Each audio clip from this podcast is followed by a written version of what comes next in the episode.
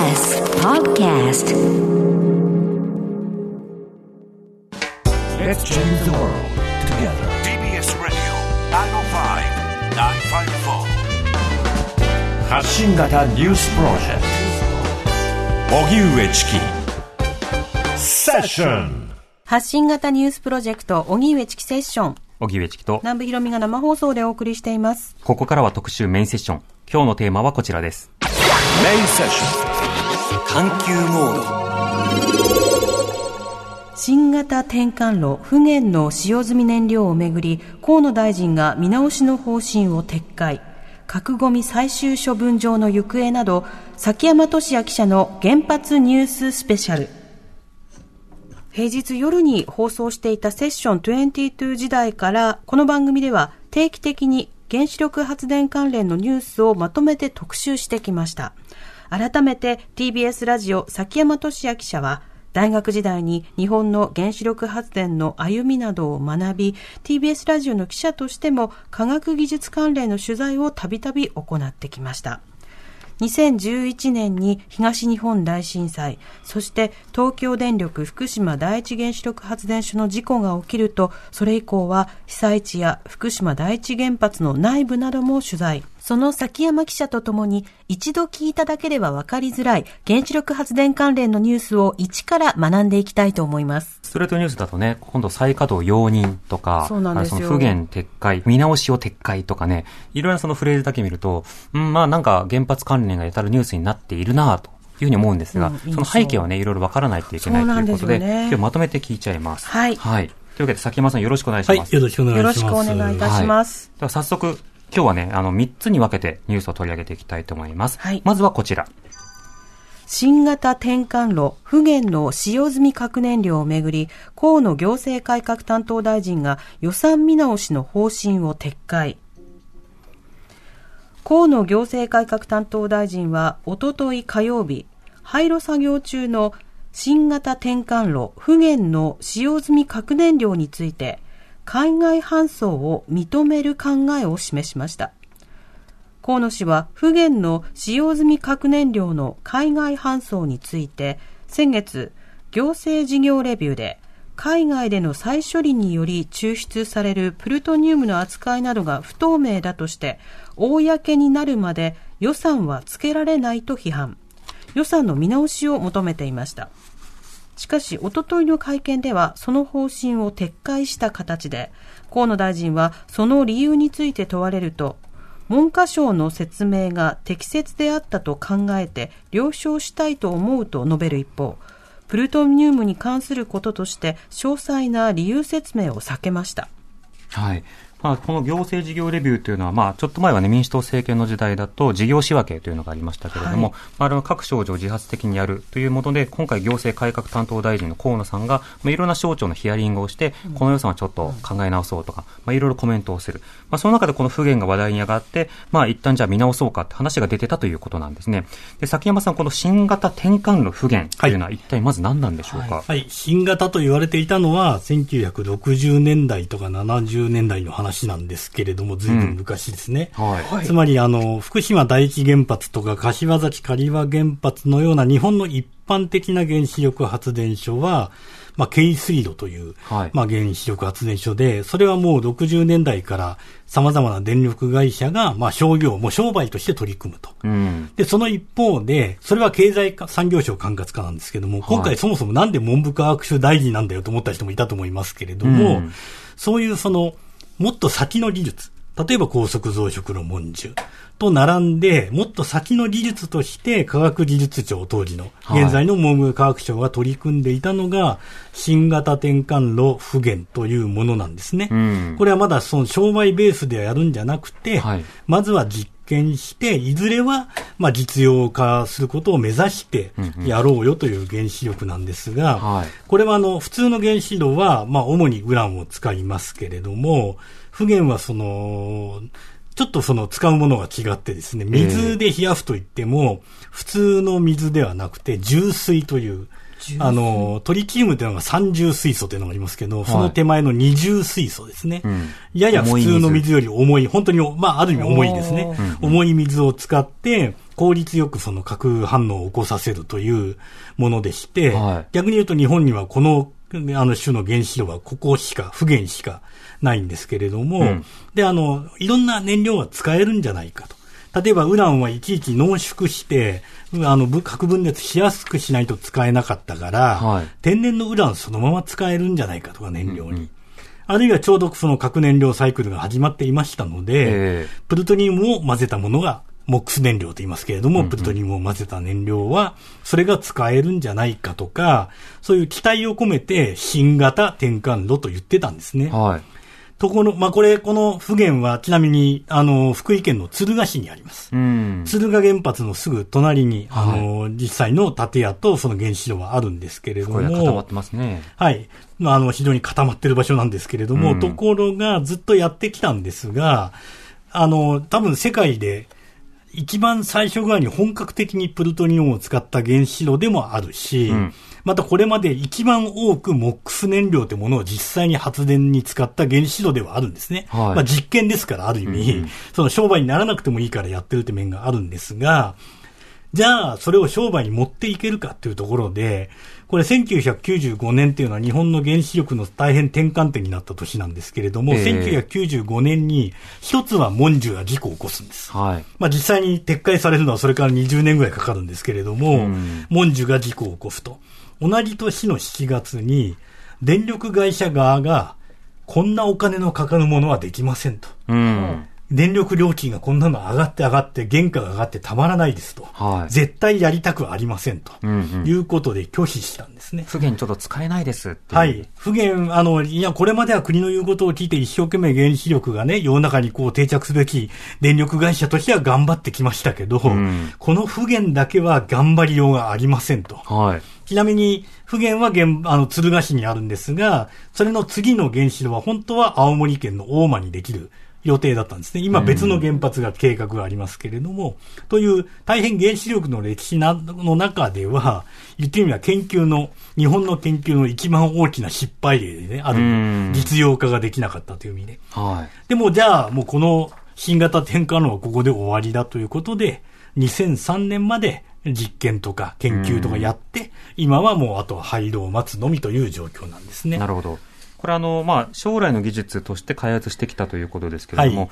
そのいずれの、例えば核燃料サイクルのどの位置を占めるかとか、どの役割を、どういう核行政の中で果たす予定だったかとか、夢はどうだったんですか、これは？いや、全く、は要するに現、今の原発の次の原子炉なんですが、核燃料サイクルはモンジュが担う。基本的には担うんですね。ええ核燃、あの、モンジュはひたすらプルトニウムを増やすための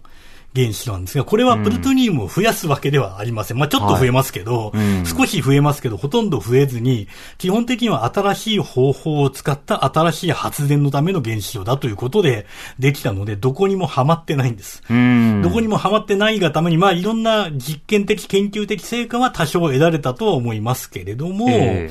結局コストはかかる。うんで、とにかく廃炉にするしかない。しかもその、モックス燃料というプルトニウムとウランを混ぜた燃料を使う。で、今回その問題になってますよね。これを海外にどう、どうこうと。はい。なんで海外なんだと。うんうん。日本には六カ所村再処理工場というのがあるではないかと。うん。思った方も、いや、僕は自慢してるわけじゃなくて、再処理工場を、あるんじゃないかと思った方もいますかもしれませんが、あの再処理工場は、あくまで、ウランを燃料とした使用済み核燃料を再処理する工場なんですね。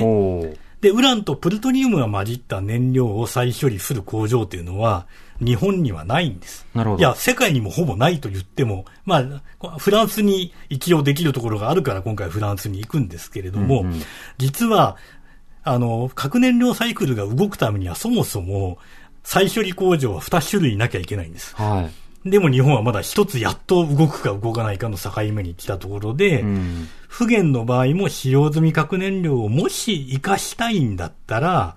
一部東海村では実験をやりまして、再処理やりましたけれども、ほとんどは大量にやってもらうためには結局、フランスに委託するしかないなと。うん。あの、なので、フランスへの準備作業、フランスに運ぶための、例えば核燃料を入れる容器のとか、そういうことの今回予算ええが問題になってたんですよね。うん河野大臣が問題に一回差し止めようとしたのは、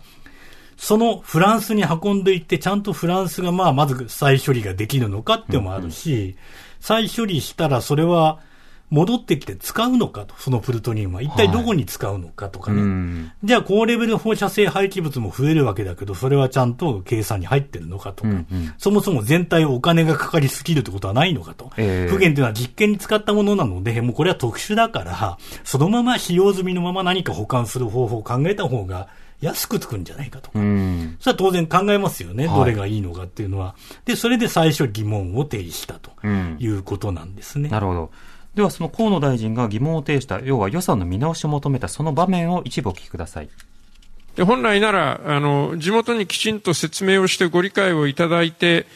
あとどうするかが決まるまで使用済み核燃料を置かせていただかなければいけないのが、その地元に説明ができずに持ち出しますということだけを約束して、あとは野となれ、山となれということで、えーお金がどんどんかかっていく。えーこれはもうどっかでやめなければいけないと思います。交渉に影響が出るからというけども、もうほとんど、あの、相手としてはオラノサイクルに頼むしかないというような状況の中で、しかも、おおそらくプルトニウムを買ってもらえる見込みはない。最終的にはいくらお金をつけて引き取ってもらうかという選択しか現実的にはないということを、やはりきちんと説明をした上で、あの、本当にその選択肢でいいのかどうか、あるいはもう、使用済み核燃料を直接処分してしまう方が安いんであるならば、少なくとも直接処分ができるまで、どこに保管をするのかというのをきちんと決める。そういう選択肢の議論をしないまま、とにかく楽な方、楽な方を目指して動いているというのは、これは極めてあの予算の無駄遣いと言わざるを得ないと思います。うん。もう現実的にもう諦めなくてはいけないのだから、それをしっかり決めましょうっていう議論をしているのと、あとその使用済み核燃料、今、ほ置かさ、あ置かせてもらってるって話がありましたけれど、も。あえっ、と、これは、あの、さっき、ほとんど今、河野大臣が言ったことと近いことを私説明しましたけれども、地元には、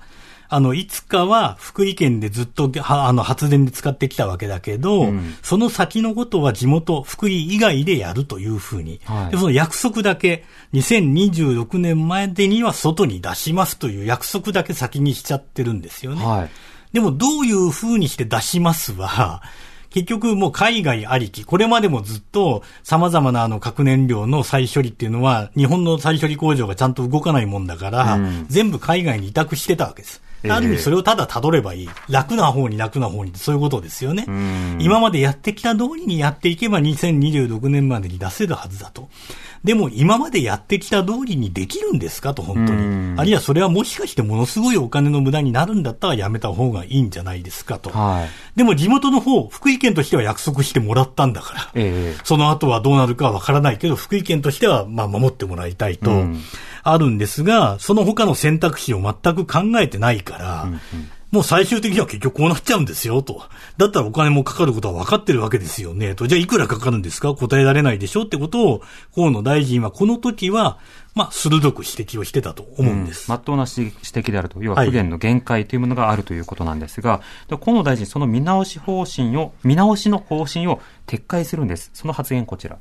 冒頭発表あった不言の使用済み核燃料の件に伺いますあの公開プロセスでは原子力庁はそのフランス企業と結んだ契約についてプルトニウムの扱いやその費用相互が不明瞭だというふうに見直しを求めた経緯がありますその有識者の取りまとめでも契約のその解消も含めた新たな検討をあの要求した経緯がありますけれども大臣あの今回その文科省から具体的にどういった説明を受けてあの納得に至ったのかあの今後の契約は解消されないという理解でいいのかあのモニタリングとおっしゃいましたけれどもその点の今後のスケジュール感も含めてお聞かせくださいあの、まあ、プルトニウムが絡んできますので、内容の詳細については、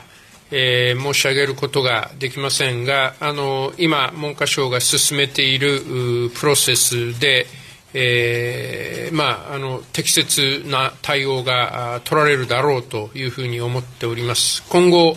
あの重大な変更が起きないように、そこはしっかり見ていっていただきたいというふうに思っております。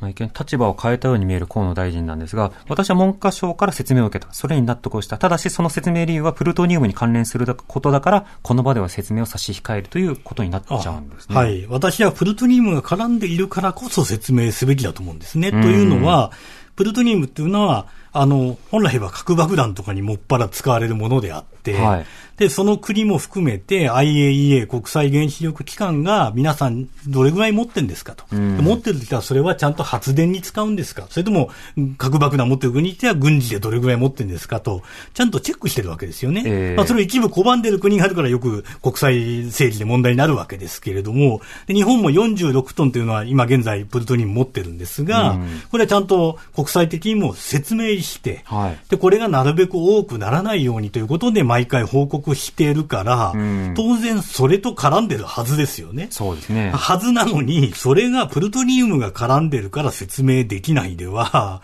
国際的におかしいですよね、それは。うんあの、プルトニウムだからこそ、しかも日本は軍事、軍事に使うものではない、核爆弾に使わない国であるからこそ、プルトニウムについては説明をすべきです、これは。うん一体どういうふうに使い、フランスの会社に、オラノサイクルって会社ですけど、お願いして取り出すからには、それがその後、どこの原発でどういうふうに使う予定があるのかとか、うんそういったことを説明された上で納得したっていうんだったらまだわかるんですが、何を説明したかわからないけど、納得はしたと。うん。ちょっとね、気になりますけどはい。しかも、現在その計プルトニウムどう使うかはですね、今全く使われてない状況なので、はいあの、それも先が見えない状況であるということをつあの付け加えておきます。画うん。一旦お知らせです。TBS ラジ TBS Radio オ荻上チキ荻上チキそれでは早速今日二つ目の原子力発電関連のニュースはこちら。北海道寿都町と鴨江内村について核ゴミの最終処分場選定をめぐる文献調査を開始最終処分場議論の行方は？原子力発電所から出る高レベル放射性廃棄物、いわゆる核のゴミの最終処分場の選定をめぐり、調査の受け入れを表明した北海道寿都町と鴨江内村について文献調査が始まっています。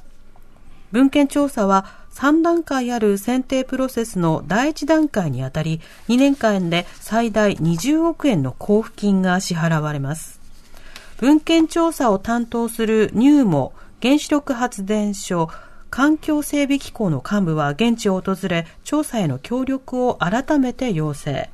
一方で調査を受け入れた寿都町と鴨江内村からは今後行われる自治体での対話の場において安全性などについて住民への丁寧な説明を求める声が上がりました。はい。え放射性廃棄物、これをどうするかということなんですが、その中でもあの高レ高レベルの放射性廃棄物と、えあそれの最終処分が、まあ一つ論点となるわけです。これ具体的にどういったことになるんでしょうか？あの、とりあえずは文献調査ですから、うんあの、東京でやるんですよ、文献調査は。ただひたすら地質のこととか、火山の活動のこととかを、だから、鴨江内村や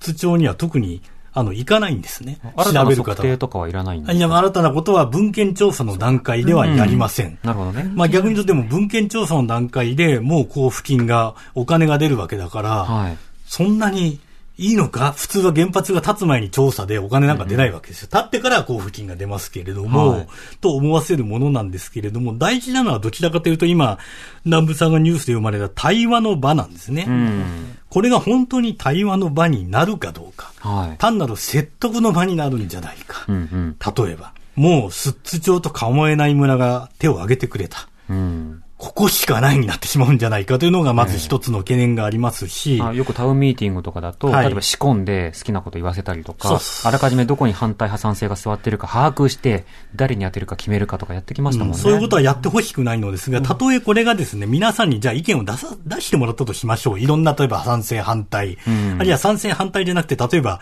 こういう方法じゃなくて別の方法があるんじゃないですかって意見が出る可能性もありますよね。はい例えば、その、こういう、今の最終処分のやり方っていうのを埋めてしまったら、基本的に人間はもう触らない。うん。ずっと10万年間、そこに埋めたままにしといても大丈夫という方法であると言ってるんですけれども、はいあの中にはかなりその放射性レベルが下がってから埋めた方がいいんじゃないかとか、当面は人間の手の届くところで時々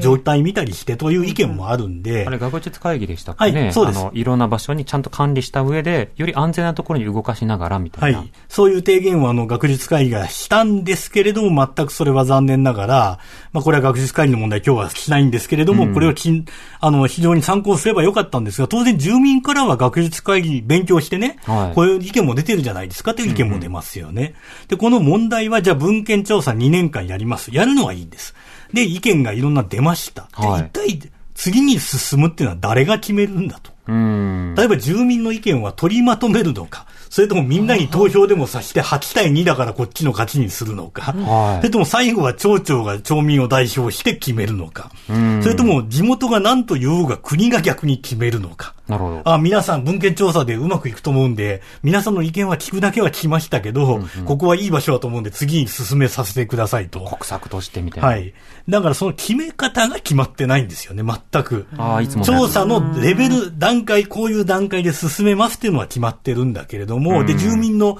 対話の場も設けますっていうのも決まってるんだけど、ええ。対話の場でどういう対話が出たのを誰かが取りまとめるのか、さっきも言ったように、一人一人に投票でもさせるのか、ん。それとも北海道とか周りの市町村まで、例えばもち、あの、周りの市町村もいろんな意味で影響を受けますよね、当然。そういうところの意見も聞くべきなのか。そういったことが何も決まらないまま、このまま2年間普通に突き進んで、対話の場を淡々と設けて、いやー、聞くだけ聞いた結果、国はこう思いますだったら、うんじゃあ最初からただ進めるつもりだったんじゃないかということになりかねないですよね。うんうんだからそこが、あのーこの、あの、やり方の最終処分場の選び方の一番の問題だと私は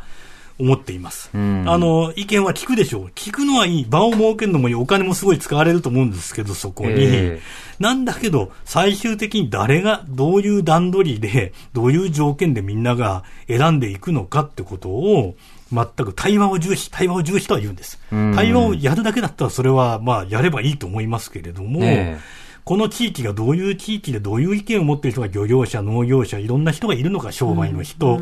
でそういう人たちの合意形成とか、今回もその、結局一部反対の動きはあったけど、町議会と町長が、あの、押し通したわけですけど、あの、そこね、あの、メールいただいてるんですよ。はいはいラジオネーム、うずらの卵さん。北海道在住なんですが、はいはいはいあの、寿都町及び議会の動きを見てるんですが、議会に直接請求された住民投票条例制定案も否決され結果としては町長の肌感覚だけで文芸調査応募が正式に決まるなど、民主主義がないがしろにされていると感じます。さらに驚きなのが議会の情報公開の姿勢。え町民が請求した議会全員協議会の会議録は不開示決定というのもおかしいですということで、まあ、いろんなプロセスにちょっともう疑問を持ってるよという方もいらっしゃる。そして国がね、それを後押ししちゃってるんですよ。つまり国は、あの、決める、あまあ、決める皆さんの間で議論があるのは分かりますと。はいでも、とりあえず調査に入りませんかと。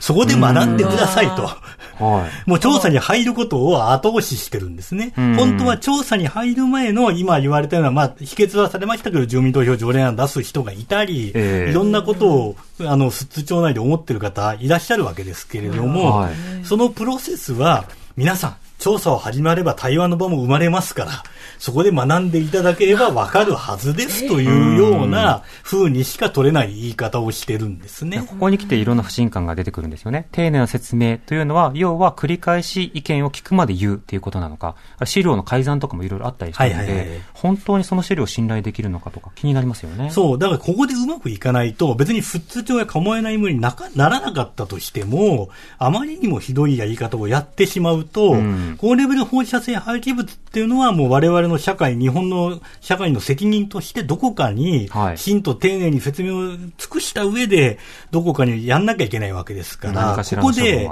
おかしなことが起きてしまうと、もう手を挙げる人が、あ手を挙げる場所がなくなっちゃうんじゃないかと、ええ。それを私は危惧してます。ん。もう本当に丁寧にやれば、たとえここがうまくいかなかった、あるいは科学的に難しいってことが出たとしても、次候補が出てくると思うんですようね。ん。でもまた分断に活用されたり、例えばもうほら、あの、文献調査でお金出したんだから受け入れないよみたいな格好で周りの自治体が勝手なことを言うとかね。そうです、そうです。うんだからもうここを慎重にやらないと、本当の意味で何十年もかける、かけていいと思うので、うんそういうふうにやっていいと思います。そうですね。はい丁寧なプロセスをというようなことで、こちらのニュースも見ていきたいと思います。まだまだ続きます。時刻は間もなく5時になります。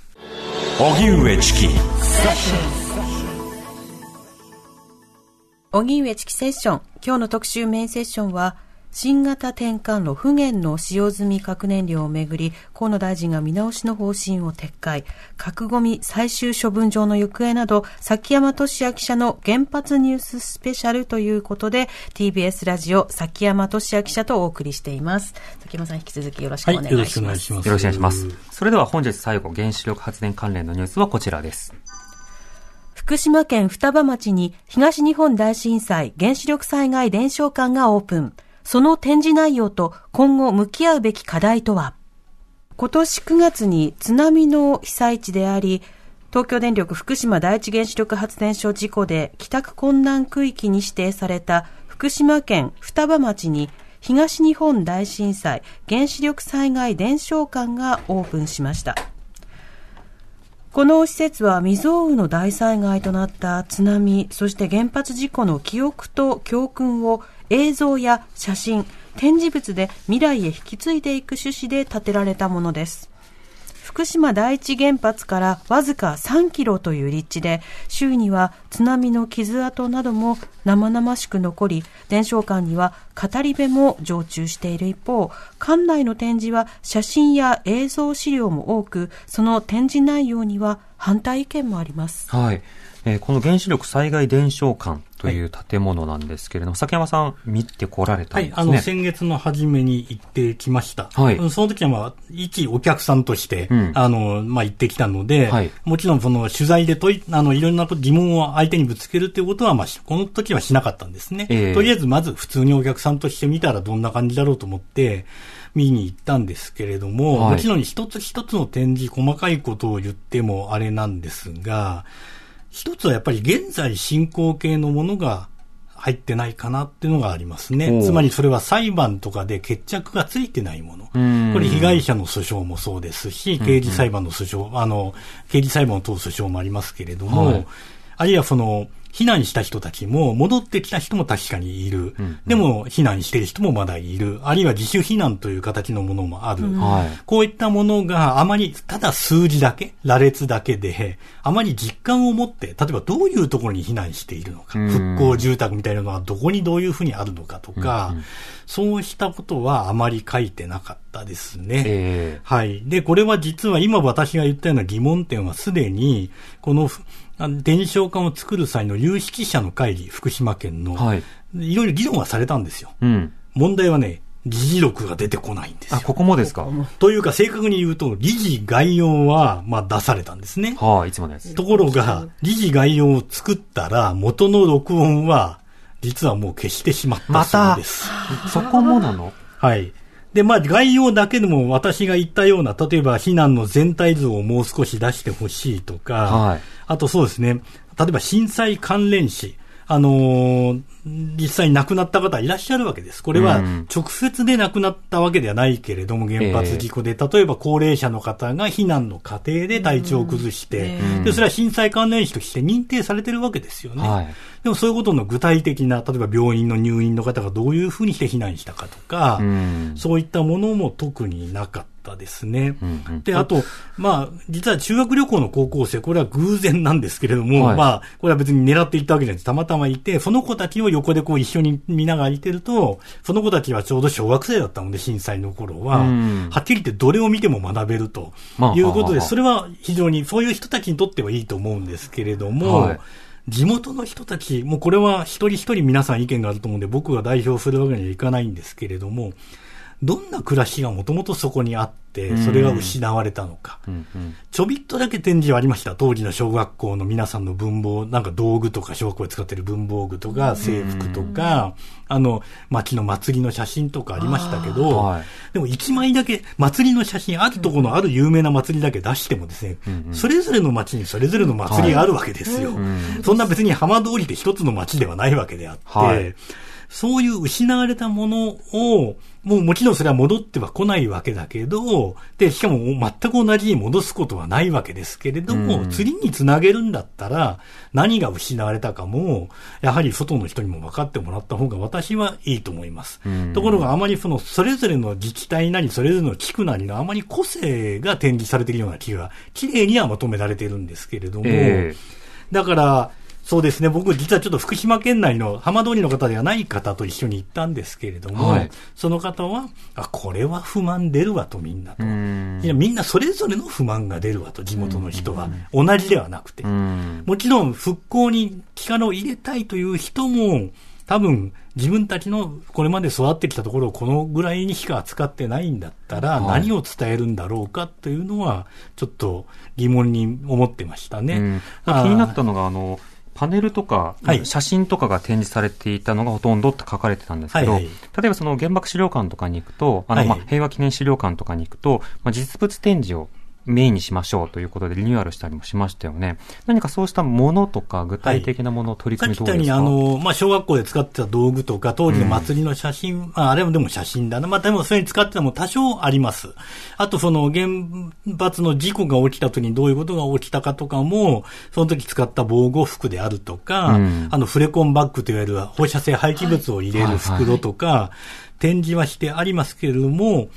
あの実はまだ収蔵庫に大量にあるらしいんです。うん。ただ、結局いろいろ議論があるのか、それを出さないんですね。間に合わないとかではなくて、出さない。出さないですね。うんあと、例えばその、オフサイトセンターという結局あまり役に立たなかった対策書ですね、大熊町にあった、ホワイトボードだけが、まあ、残ってるんです。そこに書き殴りでどこどこ何人避難と。うんうんでもその時どういうふうに動いて何を思いで書き殴ったのかっていうのがやっぱりわからないと、うんうん慌てったんだな、大変だったんだなっていうことぐらいしか、わからないっていうのは、これはあの、有識者の委員会でもこういう意見が出たらしいんですけれどもね。うんだから、もちろん現物はあるんですけど、大部分は収蔵庫に入ってます。はい。まだあの、これからそれはどう活かすかだと思うんですけれども、ただあの、語り部の方もですね、これはもうあの、そういうことらしいんですが、基本的には全部原稿を先に提出して、ええ特定の団体の非難は行わないと。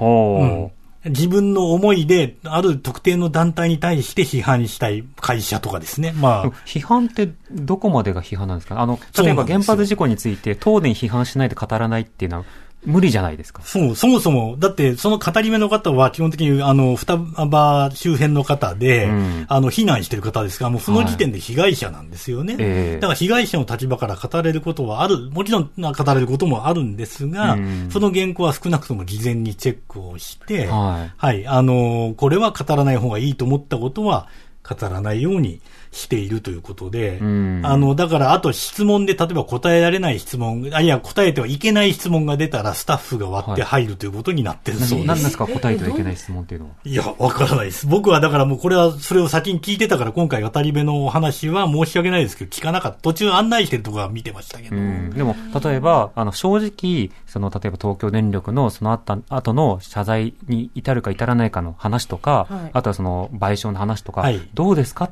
とか、はい。聞いたらそれはタブーとかになっちゃうそうですね。例えば私は実は訴訟の原告なんですけどって言い出したら多分それは特定のことの非難に従うからってことになる可能性は、それはそもそも基準がその ね、し示されてないのでわからないんですけど、ただ、と、今までいろいろ私なりの、まあ、一お客としての言ってきましたけど、ぜひ見てほしいのは、ぜひ言ってほしいんですよ。うんそれはそれぞれに思うことはあると思うんですが、実は、ここ隣に産業交流センターっていうのがあって、駅から歩くと40分がかかるのかな。ん。バスが出てるので、まあバスでいいですけど、歩くとね、中間貯蔵施設に運ぶと大きなトラックがガンガン通るんですよ。怖いですよ、これは、結構。というか、いかにその、あの、急ピッチで中間貯蔵施設に放射性廃棄物が運ばれているかということが体感できますけどね。地面は揺れるし、ドスンドスンとうん大きなトラックが通るたんびに、あの、そしてこのすぐ屋上からもう数百メートルしか離れてないところに本当に中間貯蔵施設が広がってるんですよ。はい。だからその、伝承館のある場所自体が見るべき、ん。伝えるべき光景だと私は思うんあですね。ある種の体感として。そうですよね。で、んその向こうには、実は福島第一原発の一部の排気塔も見えるんです。3キロぐらい離れてるんですけれども、うんこれは福島県内の方でも知らないようで、あ、見えるんですねと、原発の場所もと。はいはいあ、見えますよと、これぐらいの距離なんですよと、実際。で、その手前の間は全部中間貯蔵施設になってしまって、うんあの、もう今は福島県内でもあまり見られなくなってきたフレコンバッグが、もう山と積まれてるわけですよね。えそれからあの海の方に行くと、はいつい最近まで誰も立ち入りできなかったところです。なので、津波のまんま、うん2階建ての1階はぐしゃぐしゃになって、2階はかろうじて残ってるけど、まだ誰も補修も何もできない。はいそういったまんまの家屋っていうのがはい、今でも見られるわけですね。うんうんだから福島の僕より一緒にいた方は、ああ、何年前かの何々町のあたりを見てるようだと。うんまだこんなところが、まあ頭で考えれば、ああ、あるのはうなずけると思うんですけど、やっぱりあるんですねと。ええまだ誰も手をつけられない。2011年3月11日からほぼ時間が止まったままの場所も、伝承館の周りに広がってます。だから、伝承館と駅の間、点と点で結ぶんじゃなくて、その伝承館がどういう場所にあるのか、一体そこで何が進行を今してるのかっていうのも含めて伝えていくことだと思うんですよね、現在進行形の。なるほど。まあ、展示にはいろいろ批判はあるけど、まあ、これから直していくなり、いろんな意見を取り入れていくなりやってもらえればいいと思うんですけれども、ええそこに行くまでの過程もぜひ、それは見てほしい。今、あの、関東地方の方でも常磐線の特急に乗ればですね、双葉は止まりますし、うんうんそれに合わせてバスが出てますから、それを体感してほしいですよね。そうですね。はい。それと、ちょっとな、だから、この、議事録の問題はまたね、別の問題として非常に福島県は全く今、東日本大震災会議の公文書の整理はあまりよくできてないようですね。うん。まあ、日々の仕事が忙しいっていうのもあるんでしょうけど、ええ。それはわかるんですが、ただ文書としてはちゃんと残してくれないと、これから何十年も原発のまだ、復興を強調するのはわかるんですが、ええ。あ、本当に復興したねって言えるまでまだまだあるわけですから。そうですね。うん。これあの、例えば復興の象徴ではなくて、やっぱり歴史を残していくということがとても重要です。はいシナリオありきだと困ると。はいで、そうなった時に、まあ来年で、その被災から、事故から10年とはいいうタイミングでもある。で、これからまあこうした伝承が残り続けていくわけですよね。とするならば、その意義を認めつつ、中身は改めつつ、制度や手続きは検討しつつ、そうですね。すか？だから現在進行形であることをなぜ言っていけないのかがよくわからないですね。なんかはい、過去のことはもう終わりました。次は復興への未来ですみたいな。でも未来の、実は復興の最後の部屋が復興の部屋なんですけど、はいパネル展示だけなんですよ。うんこういう風になりますよっていうパネルが書いてあるだけであって、その部分はまだ未来計画なんだから、うんうんそんなに場所取る必要ないじゃんと思ったりそうですねしちゃいますよね。や本来だったら多分オリンピック・パラリンピックとかをやって、ほらって一体セットのタイミングな印象ですよね。うんでも、周り、外に出るとさっき言ったように、昔とあまり変わらない光景が広がってるわけですから、そこも含めて見てほしいというのが正解だと思うんですけれどもね。うんなるほど。うんだからこれはぜひ3月11日に向けて、はい。はい。まあ、語る材料としてそこのところは見てほしいと。ただ、うんそこだけで何か復興とか事故を知ったつもりにはなっていけないよあそれはっていうのがならない。我々の例えば、義務です、ね。語り部だってそこにいない語ってる方もいっぱいいろんな街にいらっしゃいますから、合わせて聞いてほしいですよね。そうですねそうだと思。うはい。まあ、いろいろ原発関連ニュースありますけど、また崎山さんよろしくお願はいいします。よろしくお願いしまえーす。TBS ラジオ崎山俊也記者とお送りしました。ありがとうござはいい、ました。ありがとうございました。ありがとうございました。TBS Radio 905 954発信型ニュースプロジェクト。セッション